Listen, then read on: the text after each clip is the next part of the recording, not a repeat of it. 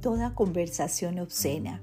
Por el contrario, que sus palabras contribuyan a la necesaria edificación y sean de bendición para quienes las escuchan. Efesios 4:29. Amado Dios, te doy gracias por cada servidor tuyo que ha llegado a mi vida, ya que por su intermedio me has bendecido con tus palabras de ánimo, afirmación y esperanza. Te amo, Señor. Te pido me llenes hoy y siempre con tu amor y ternura para que cada palabra que salga de mi boca sea verdaderamente útil y constructiva para quienes me escuchan.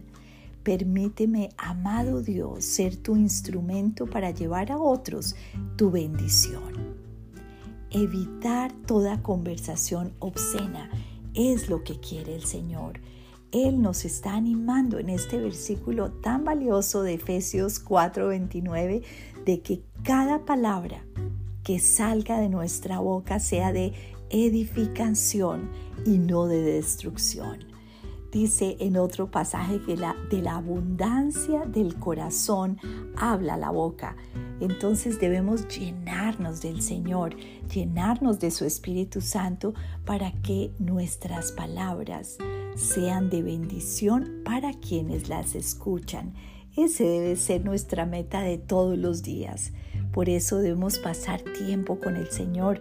Muchas veces algo de lo que leemos en nuestro tiempo con Él, en la palabra, es lo que alguien durante el día necesita escuchar. Dios te bendiga.